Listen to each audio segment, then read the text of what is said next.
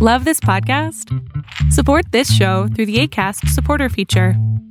It's up to you how much you give, and there's no regular commitment. Just click the link in the show description to support now. Head over to Hulu this March, where our new shows and movies will keep you streaming all month long. Catch the acclaimed movie All of Us Strangers, starring Paul Mescal and Andrew Scott. Stream the new Hulu original limited series We Were the Lucky Ones with Joey King and Logan Lerman. And don't forget about Grey's Anatomy. Every Grey's episode ever is now streaming on Hulu. So, what are you waiting for? Go stream something new on Hulu. How would you like to look five years younger? In a clinical study, people that had volume added with Juvederm Voluma XC in the cheeks perceived themselves as looking five years younger at six months after treatment. Look younger, feel like you. Add volume for lift and contour in the cheeks with Juvederm Voluma XC. Reverse signs of aging by adding volume to smooth laugh lines with Juvederm Vollure XC. For important safety information and to find a licensed specialist, visit juvederm.com. That's J U V E D E R M.com. Not for people with severe allergic reactions, allergies to lidocaine, or the proteins used in Juvederm. Common side effects include injection site redness, swelling, pain, tenderness, firmness, lumps, bumps, bruising, discoloration, or itching. There's a risk of unintentional injection into a blood vessel, which can cause vision abnormalities, blindness, stroke, temporary scabs, or scarring. Talk to a licensed specialist to find out if it's right for you. ¿Por qué nos cuesta sentir y expresar emociones?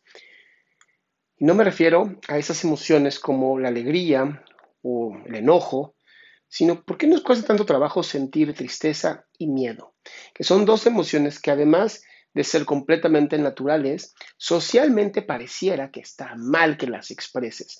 Está mal que expreses tu tristeza. Y es porque la sociedad cree que si estás triste no deberías de estarlo debido a que estamos en una gran sociedad, hemos hecho grandes avances y no deberías de estar triste. Mira todo lo que tienes a tu alrededor. ¿Por qué estás triste?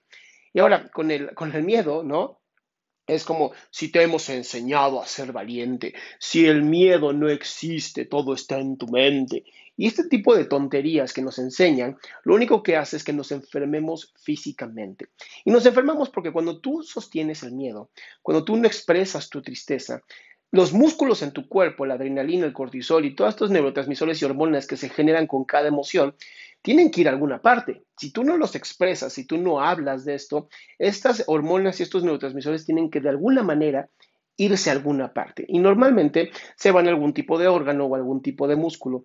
La parte psicosomática, en donde hemos aprendido a que varias enfermedades tienen una razón de ser emocional, además de viral y otro tipo de cosas, normalmente nos habla y, nos, y hemos encontrado que cuando una persona expresa sabiamente sus emociones, cuando se siente increíblemente bien con quien es auténtico, auténtica, y de plano no le da miedo ser vulnerable, son personas que se enferman menos voy a lo mismo. No significa que no te vas a enfermar. Significa que tus defensas se encuentran en un estado óptimo porque tú emocionalmente estás en un estado óptimo. No se nos tiene que olvidar que como seres humanos, primero somos seres emocionales y después somos seres racionales. Y muchas veces por la parte de no expresión de nuestras emociones, sobre todo el miedo y la tristeza, nosotros terminamos siendo personas amargadas, personas sin sueños, personas que terminan siendo sumamente tristes y sumamente apáticas y resentidas, ¿no? Y el hecho de ser resentido puede hacer que te enfermes aún peor. Entonces, es importante que expreses tus emociones. Creo que lo más importante es que te tomes un tiempo a solas en donde tú puedas expresarte cómo te sientes. En tu momento, a lo mejor con alguien que le tengas suma confianza y de no tener a nadie porque has generado ese tipo de historia en tu vida, entonces con algún tipo de terapeuta o psicoterapeuta que te ayude a expresarte de una mejor manera. Mi nombre es Adrián Salama, te invito a mi página adriansalama.com en donde tengo un montón de información gratuita, además de todas mis redes sociales y mis cinco libros publicados en Amazon. Head over to Hulu this March, where our new shows and movies will keep you streaming all month long. Catch the acclaimed movie All of Us Strangers, starring Paul Mescal and Andrew Scott. Stream the new Hulu original limited series, We Were the Lucky Ones, with Joey King and Logan Lerman. And don't forget about Grey's Anatomy. Every Grey's episode ever is now streaming on Hulu.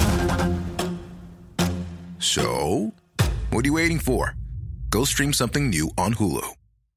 If you're looking for plump lips that last, you need to know about Juvederm lip fillers. With Juvederm Volbella XC and Juvederm Ultra XC, your lip look, whether it's subtle or bold, can last up to one full year with optimal treatment and no additional maintenance. Find a licensed specialist and see if it's right for you at juvederm.com today. That's J U V E D E R M.com. Add fullness to lips in adults over 21 with Juvederm Volbella XC or Juvederm Ultra XC. Do not use if you have severe allergies or a history of severe allergic reactions, or if you're allergic to lidocaine or the proteins used in Juvederm. Tell your doctor if you have a history of scarring or taking medicines that decrease the body's immune response or that can prolong bleeding. Common side effects include injection site redness, swelling, pain, tenderness, firmness, lumps, bumps, bruising, discoloration, or itching. As with all fillers, there's a rare risk of unintentional injection into a blood vessel, which can cause vision abnormalities, blindness, stroke, temporary scabs, or scarring. For full important safety information, visit juvederm.com.